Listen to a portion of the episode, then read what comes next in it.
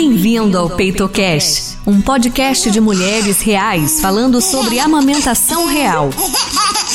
Toda semana, um novo tema e entrevistas com mães e pessoas que entendem muito bem dos assuntos que queremos abordar.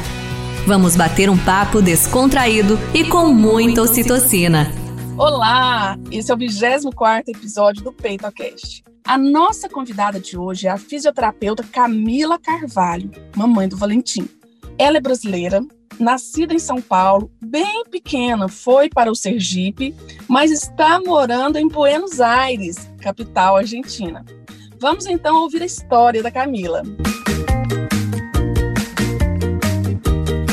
Um prazer estar aqui no PeitoCast. Eu ouço o PeitoCast. Inclusive, quando eu estava grávida, você lançou o PeitoCast. Eu falava, ai, gente, que legal. Porque quando eu estiver lá amamentando e quiser saber mais dicas e experiências de outras mamães, eu vou lá escutar. Tem muita Exato. coisa boa, né? E eu acho que essa rede de apoio, até nisso, né? A gente ouvindo as experiências das outras mães, nos edifica e nos conforta muito. Ver que a gente não está sozinha. É um prazer estar tá aqui. Prazer e a honra são todos meus. Assim, eu fico muito feliz mesmo, sabe, Camila, você ter aceito esse convite. Inclusive, já faço um convite para todo mundo que está nos ouvindo, né? Todas as mamães, para te seguir, que eu acho muito bacana. E vocês vão ver que lindo é o Valentinho. Você vê que é uma criança feliz, ele exala isso. É verdade. Eu recebo todo dia, tipo assim, o pessoal diz: Camila, eu entro no seu Instagram para ver Valentim. Desculpe. Todos os dias ele me alegra, ele me traz paz, o sorriso dele é iluminado, ele é muito simpático. Esse menino é abençoado mesmo, mas eu, eu chamava a existência quando ele estava na minha barriga isso. Então, só está se manifestando aquilo que eu já falava eu chegava todas as noites no quartinho dele e falava, Pai, em nome de Jesus, eu colocava na minha barriga e eu dizia, o sorriso de Valentim vai curar, vai trazer paz, vai trazer alegria. Ai, que lindo. Eu falava isso todos os dias à noite antes de dormir. Meu filho, seu sorriso, eu mal posso esperar para ver o seu sorriso. Quando eu vejo hoje, eu inclusive ontem eu me emocionei. Eu estava olhando para ele quando eu acordei, ele começou a rir, mas ele ria, ele olhava para mim e ria. Aí eu, eu falei, meu Deus, meu filho tem 80 dias, ele não tem nem três meses, dois meses e pouquinho e ele já está nessa interação. Então, realmente, ele é um milagre, ele é abençoado mesmo, Valentim. Maravilhoso mesmo, que Deus abençoe cada vez mais. Amém. Camila, conta para nós, Camila, como que foi esse processo? Inclusive, se quiser até contar do parto, pode ficar à vontade. Outra coisa, essa questão de estar grávida, de parir, de amamentar, nesse período de isolamento, com fronteira fechada, como foi Verdade. isso? Primeiro, minha gestação já foi uma loucura. Eu sou uma pessoa. Tem muita gente me ouvindo que não me conhece, né? Então, para quem não me conhece, meu nome é Camila Carvalho. Você falou assim, a maternidade real. E o nome do meu Instagram é a beleza da vida real, porque as pessoas falam muito. Você não tem filtro, você vai, fala mesmo. Abro meu coração e realmente tento ser o mais transparente possível. Nessa época, né, eu moro aqui em Buenos Aires, vão fazer seis anos em fevereiro. Nós estamos no ano da pandemia, né? 2020. Foi um ano difícil, desafiador, o ano que se fala em fique em casa, quarentena, isolamento, distanciamento, e para mim distanciamento é, é, um terror, porque eu sou uma pessoa que gosta muito de estar junto, de estar perto, e que há 33 anos, eu tenho 33 anos, o sonho da minha vida era ser mãe desde que eu era pequenininha e brincava com as bonecas. Então, eu tive uma gravidez ectópica. Então, eu perdi minha trompa de falópio direita, eu só tenho uma trompa tem um ano, um ano e pouquinho que eu tive que tirar dois miomas do meu útero. Então eu não tinha indicação para parto natural. Meu parto teve que ser cesáreo. Eu busquei vários médicos porque eu queria, porque queria, porque queria um parto natural, e eles falaram que não, porque seria muito arriscado para mim fazer um parto natural. Então eu teria que fazer sim ou sim um parto cesáreo. É, a atenção médica aqui na Argentina é um pouco diferente. Eu acho os médicos aqui mais diretos, assim, você chega, pô e pá, e eles não têm muita volta. Eu não sei como é no Brasil, porque eu nunca fui, né, no obstetra no Brasil, mas assim, eu senti dificuldade. Eu fui em cinco médicos diferentes para poder dizer assim: esse é o meu. No dia que eu encontrei um médico que eu disse é esse, ele me acompanhou até o dia que eu tinha 32 semanas. Eu mudei de médico. Lembra que eu falei, mandei mensagem para você, desesperada, chorando, porque eu tinha ido para consulta e eu me senti muito mal a maneira que ele falou comigo. Não me senti respeitada. Eu perguntei coisas bobas, de tipo, se o bebê ia para o meu peito, né? Hora de. Bobas não, são importantes, né? Mas no momento eu achei que eu estava tirando uma pergunta boba para um médico me responder. Eu perguntei isso, eu perguntei se o bebê dava banho, eu perguntei a questão do, do cordão umbilical. Eu fiquei fazendo perguntas do parto, de como era e tal. Aí ele falou: Você vai me ensinar a fazer o parto cesáreo também? Então, quando ele falou isso, eu falei: Meu Deus do céu, eu falei, ah, é porque eu queria muito que fosse em setembro, mas ele falou, não, você não pode, você não pode ter contração, a gente já tira logo agora. Faltava, tipo, duas semanas. Ele falou, a próxima consulta já vai ser a última e você já vai ter. Eu senti que não era especial para ele aquele momento. E para mim, era o momento sonhado da minha vida. Então, ele já tinha 70 anos, eu considerei que era porque ele já estava um pouco mais cansado então, para ele era uma coisa natural, como botar e tirar uma roupa. E para mim, não. Era o momento da minha vida e eu queria um médico que visse dessa maneira, né? Então, o que aconteceu foi que eu fiquei desesperada e quis trocar de médico, faltando quatro semanas ou três semanas para eu ter bebê. E eu estou em outro país, as fronteiras fechadas, sem trabalho. Eu não pude trabalhar porque eu sou autônoma, eu sou fisioterapeuta, trabalho com estética corporal e facial e eu não podia atender os meus pacientes. E simplesmente a minha gestação, eu disse, meu Deus, meu filho nem nasceu e eu já tô chorando assim. E as pessoas falavam pro meu marido, quando a pessoa tem bebê, fica muito sensível e chora muito. Aí ele fingia que desmaiava, porque ele falou, não é possível. Se Camila chora mais do que ela Mas... chora. Porque era todo dia aquele dilema, vai abrir a fronteira, não vai abrir a fronteira? Minha mãe vai vir, minha mãe mudou a passagem quatro vezes. Ela marcava, desmarcava, marcava, desmarcava. Aquela expectativa. Ela já estava de mala pronta. Ela não desfazia as malas. É o primeiro neto, o primeiro sobrinho, o primeiro filho. A família do meu marido com expectativa, a minha família com expectativa. Eu queria fazer chá revelação, chá de fralda, queria fazer tudo do jeitinho que eu sonhei. Aqui na Argentina, a quarentena foi muito, muito mais restrita do que no Brasil. Realmente, de fato, as pessoas não podiam sair de casa. Se você saísse de casa, você pagava multa e multa alta. Eles te paravam na rua, o que é que você está fazendo? Cadê o seu documento? E foi assim por meses. Você não podia sair de casa. Imagine, isso foi difícil para todo mundo, mas eu estou falando da minha experiência. Grávida, com essa personalidade sanguínea que eu tenho e necessidade de pessoas, para mim foi um tanto quanto mais difícil. A minha gestação foi uma gestação difícil nesse sentido, tudo diferente do que eu havia planejado, e essa questão também de estar longe da família, porque eles não me viram grávida. Ninguém me viu grávida. Nem a minha família que estava no Brasil, nem os meus amigos da Argentina, porque eu não recebia ninguém, eu não vi ninguém, literalmente. Não podia, né? E aí eu consegui outro médico, me indicaram vários médicos e esse foi o que eu mais me identifiquei. E graças a Deus eu mudei de médico nos 45 do segundo tempo. Você tem uma noção? Eu fui para duas consultas antes do meu parto. terceira vez que eu vi meu médico foi no parto. E foi a melhor coisa que eu fiz na minha vida. A primeira consulta eu disse, amor, vamos juntos. Não pude ir com o marido, mas ele abriu essa exceção porque os maridos não podiam. Meu marido não foi para ecografia comigo nunca. Só podia ir se fosse sozinha. Demorou muito também para fazer a ecografia, porque eles disseram que não podia, porque era arriscado pegar o coronavírus. Então, eles não queriam nem fazer ultrassom no meu bebê. Então, teve um dia que eu dei um escândalo lá na guarda, eu tive que ir para urgência para poder fazer um monitoreio do meu bebê, porque eu disse: se meu bebê estiver aqui dentro, eu não estou sentindo ele, ele mexer, e eu não vou saber, é um direito que eu tenho. Mas eles falavam que eu estava correndo um risco muito grande para pegar o vírus do que ver o meu bebê. Só se fosse urgência, ou seja, meses sem poder ver nem o sexo do bebê entendeu? Mas assim, tudo isso influenciou, né, para me deixar um pouco mais ansiosa que o normal. Eu espero que minha segunda gestação não seja desse jeito. Enfim, eu troquei de médico. É, Dr. Emiliano Puschmer era um, um médico mais jovem. Eu senti que ele me ouvia, que ele estava atento às minhas queixas, dúvidas, exigências, as coisas que eu queria saber eram importantes para ele, que tivessem sendo esclarecidas. Então, para mim, isso foi Mô, Valentim, tá chorando. Você vai ali rapidinho. Valentim tá chorando. Aí, gente, histórias de vida real. Vocês estão... Vida real oficial. E eu dei peito a ele agora, viu?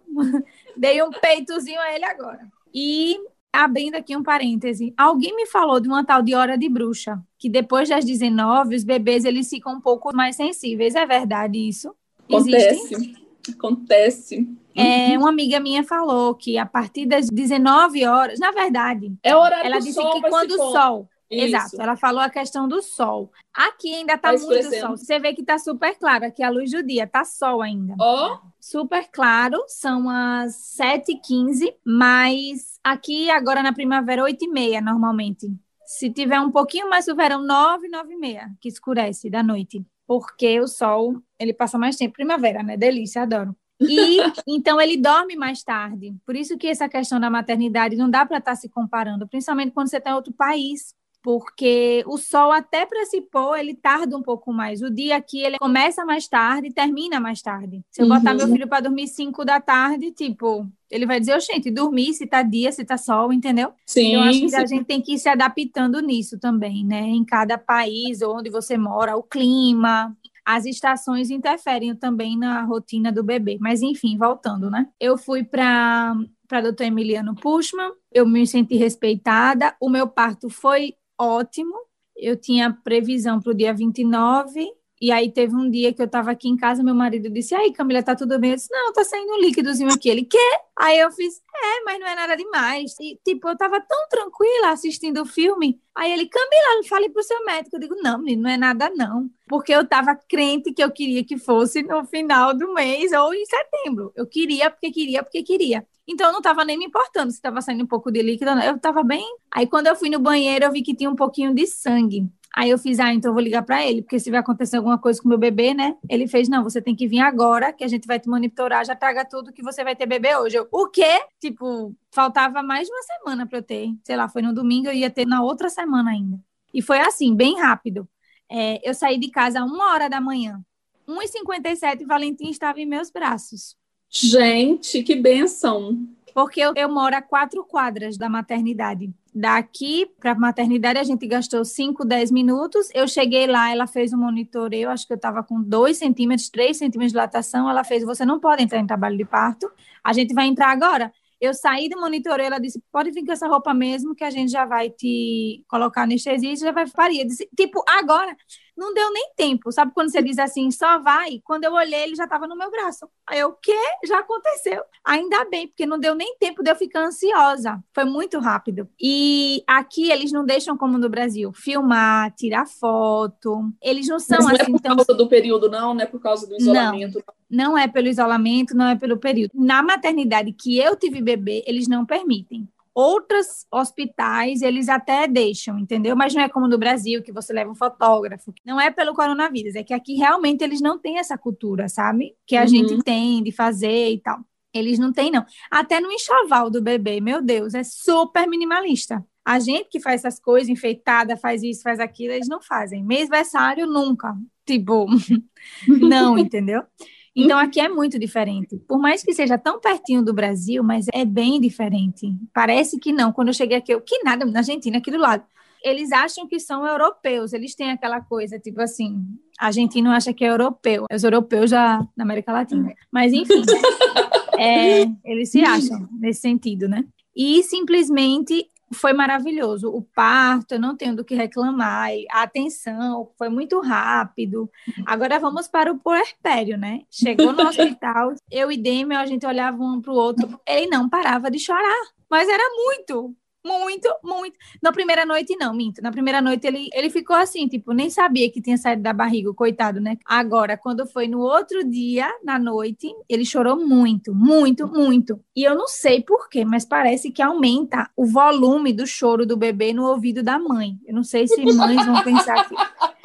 Mas era mais alto do que o normal. Será que é o choro que aumenta ou é a tolerância que vai diminuindo, né? Assim. É isso, você diz o que é está acontecendo. Uma coisa é quando você ouve o filho do outro, chorou um pouquinho, você, ah, tome, tchau. Mas é o seu e você tem que ficar ali 24 horas, 365 dias durante não sei quantos anos. E você fica, meu Deus, o que é está acontecendo? E ele, ah, ah! Eu dizia, meu Deus do céu, o que é está acontecendo? Aí as médicas vinham. Ah, então, aí vem uma falar da chupeta, né? Eu disse, mo, eu não vou dar chupeta eu não vou dar mamadeira, eu não vou dar não sei o que artificial. Aí eu ficava falando as coisas e hoje em dia meu marido ri, porque ele dizia bem assim, moço, se você pudesse enfiar 20 chupetas na boca de Valentim nesse momento do choro, você tinha enfiado, não era? Aí eu dizia, era, mas é como eu não dei no início, ele não pega a chupeta. porque falaram da sucção, que era bom, porque o bebê ele tem necessidade de sucção. Lá no hospital, na maternidade, toda hora chegava um profissional para me explicar tudo. Falava sobre sono, perguntava da amamentação, chama policultora. É uma pessoa aqui que você vai especificamente que ela vai orientar essa questão da amamentação. É tanto que eu fui para o controle de Valentim depois que ele nasceu, a pediatra falou assim, Camila, como é que tá a amamentação? Aí eu falei, não, ele tá pegando, mas tá doendo, tipo, incomoda e tal. Ela fez, não, então eu vou te levar para uma mulher que ela vai te orientar, vai ver o que tá bom, vai ver o que não tá, entendeu? Ela, uhum. Eles dão toda essa orientação na amamentação. No próprio hospital, no primeiro dia, ela já foi lá e perguntou como era que estava. Ainda bem que eu fiz um curso de preparação para amamentação. Virgínia, ela foi a minha professora. Então, foi muito bom. Eu criei muita expectativa para esse curso. Primeiro filho, eu estava virgem, eu nunca tinha lido nada, visto o vídeo eu tomei a decisão de não ver muita coisa, para não dar uma overdose de informação na minha cabeça e eu ficar perdida. Então, essa foi uma maneira que eu quis fazer. Eu fiz assim: não, eu vou ver coisas específicas, não vou vendo muita coisa e vou vivendo um dia de cada vez e as minhas próprias experiências. Ele vai me conhecendo, eu vou conhecendo ele e a gente vai se adaptando. Eu não quis entrar nessa noia de comparação, eu não quis entrar muito nessa questão. E, realmente, no, no segundo dia, ela disse: tá perfeito. Eu adorava, porque elas me colocavam lá em cima. Ela tá perfeito, já desceu o leite, ele já tá mamando leite, aqui já não tem mais o colostro. Lá no hospital mesmo, na maternidade, já tinha tinha descido, já estava tudo ótimo. Cheguei em casa, estava toda inchada, não tinha ninguém, né? Eu e Demi, Demi eu, um olhou para a cara do outro, meu Deus do céu, e agora o que fazemos? Não para de chorar e a gente não sabe o que fazer, porque a gente pensou que era aquele boneco bonitinho que as pessoas tiram foto e tá lá silencioso, mas esse chora muito. É pronto, ele só queria estar comigo, grudado, grudado, grudado, e ele não soltava de mim, ele não soltava de mim. E quando ele saía perto de mim, ele chorava. Então, até para ir no banheiro, eu não podia. Ai, gente, o puerpério, o meu puerpério foi muito difícil.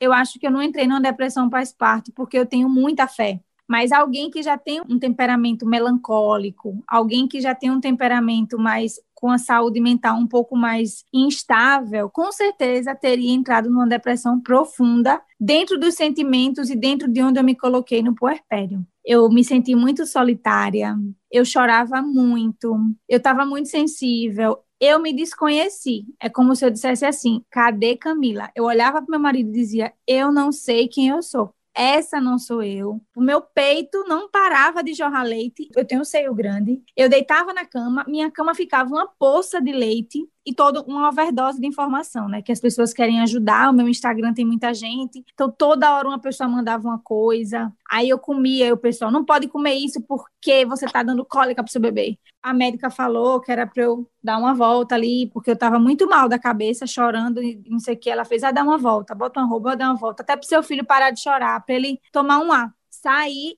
você é uma mãe responsável no meio de uma pandemia. Como é que você sai com o seu filho? Tome juízo. Como é que você faz uma coisa dessa? Tipo, sendo que eu estava sendo assistida por vários profissionais que me orientavam a fazer coisas. Eu jamais ia fazer nada que pudesse trazer prejuízo, dano ou fazer mal para o meu filho. Ai, gente, foi bem dolorido ouvir essas coisas e mais uma mãe num puerpério, um mês, dois meses depois de parida. E longe da sua família, dos seus irmãos. E o pior, que eu estava longe das pessoas que estavam perto. Tipo, meu marido, ele, a gente, então ele ele estava bem restrito nessa coisa do corona.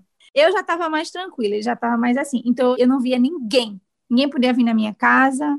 Até o meu sogro, que mora aqui, ele não queria vir, ele não queria entrar na minha casa, porque ele disse: não, porque você está com um bebê. Então demorou para eu poder ver alguém assim para poder receber uma visita, na verdade nem recebia. Ia lá embaixo ver as pessoas lá embaixo, porque achava que entrava na minha casa e ia pegar corona. Eu falava, gente, eu tô vivendo dentro de um filme louco, porque era uma loucura. Eu falava, gente, quando eu contar isso pro meu filho, até ele ganhou uma máscara pequenininha, deram uma máscarazinha oh! para ele linda que eu vou guardar para ele, assim, vai ser muito legal mostrar para ele, ó, filho, essa aqui foi sua máscara. Quando você nasceu, você ganhou, fizeram uma branco e azul assim da Argentina, sabe? Então, não foi fácil. Para mim, esse puerpério, agora falando da parte de amamentação, né? O curso que eu fiz de preparação foi muito importante. Tudo que acontecia, eu já estava sabendo, então já tinha claridade dentro da minha cabeça. Agora, a teoria é uma coisa, a prática é totalmente diferente. Você pode ler, você pode estudar, você pode pode ter uma pessoa, mas a prática é diferente. E eu vou falar para você, eu tive 500 milhões de pensamentos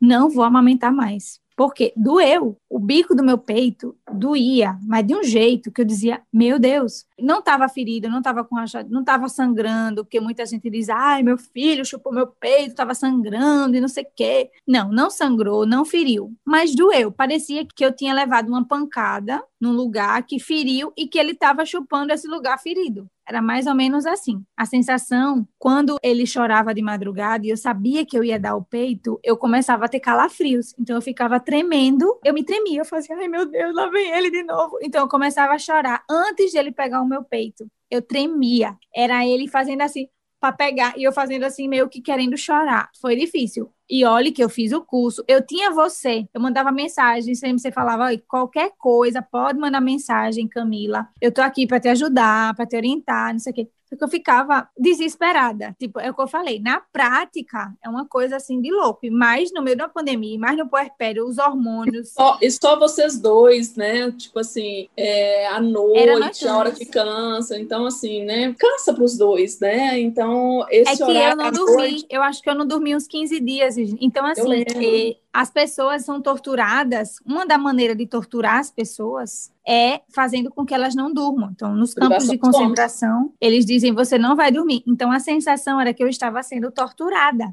Eu pedi a Deus, Deus, quando eu vi o sol chegar o dia, eu falava, e agora? Porque eu não dormi, como é que eu vou enfrentar mais um dia? A sensação que eu tinha era que alguém estava dando um tapa na minha cara. Eu estava sentindo que eu estava assim e alguém estava tá, tá, tá, tá.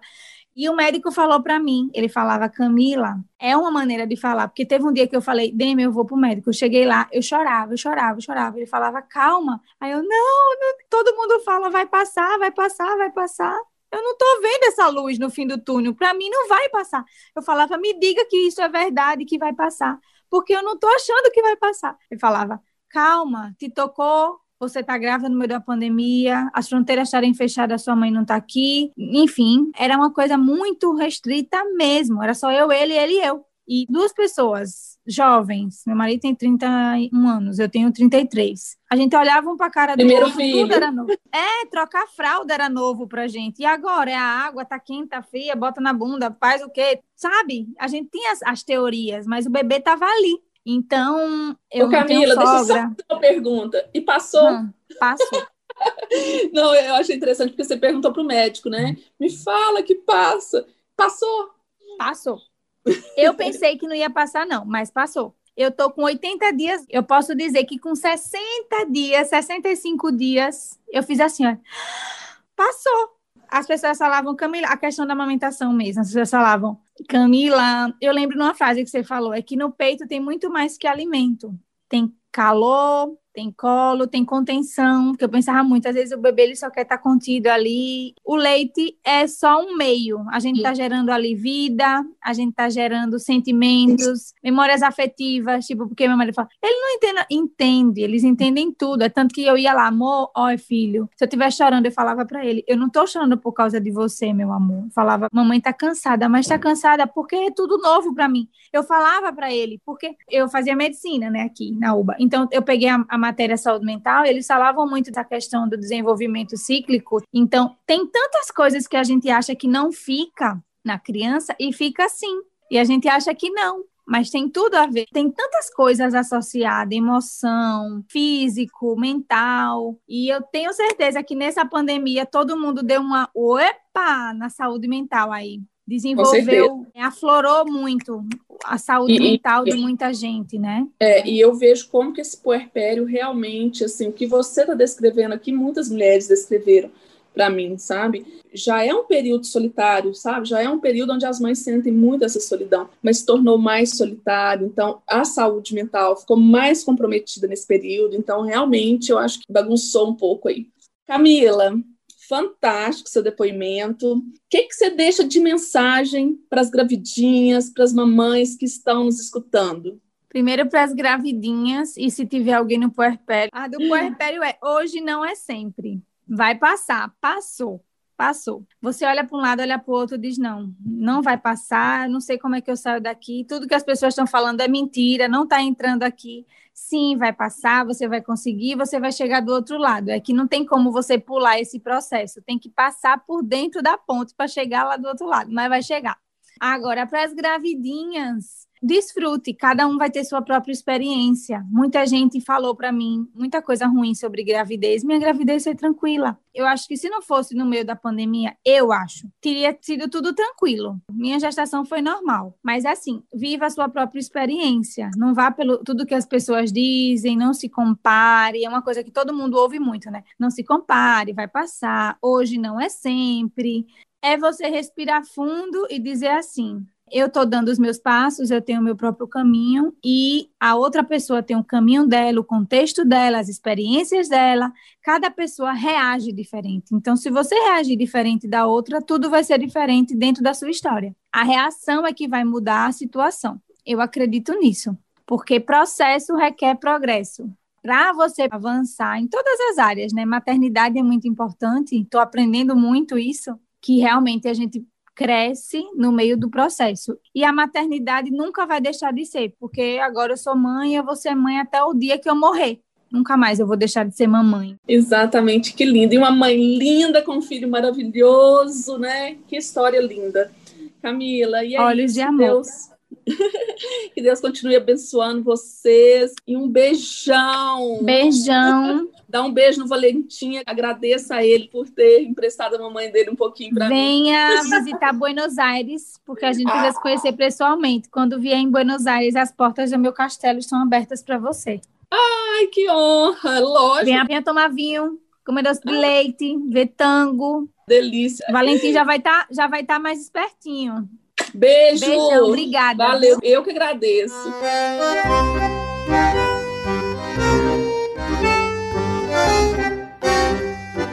Essa foi a Camila, mãe do Valentim. Ela compartilhou com a gente suas histórias de maternidade. O PeitoCast de hoje vai ficando por aqui. Semana que vem a gente volta, tá? Tchau, tchau! Obrigada por ter escutado. Esperamos que o conteúdo dessa semana tenha sido útil para você. Ficou alguma dúvida? Manda pra gente pelo Instagram, arroba Viferreira Saúde Mulher, que será um prazer responder. Reforçamos que este podcast foi gravado seguindo as recomendações de isolamento social. Todas as entrevistas foram realizadas de forma online. Se você puder, fique em casa.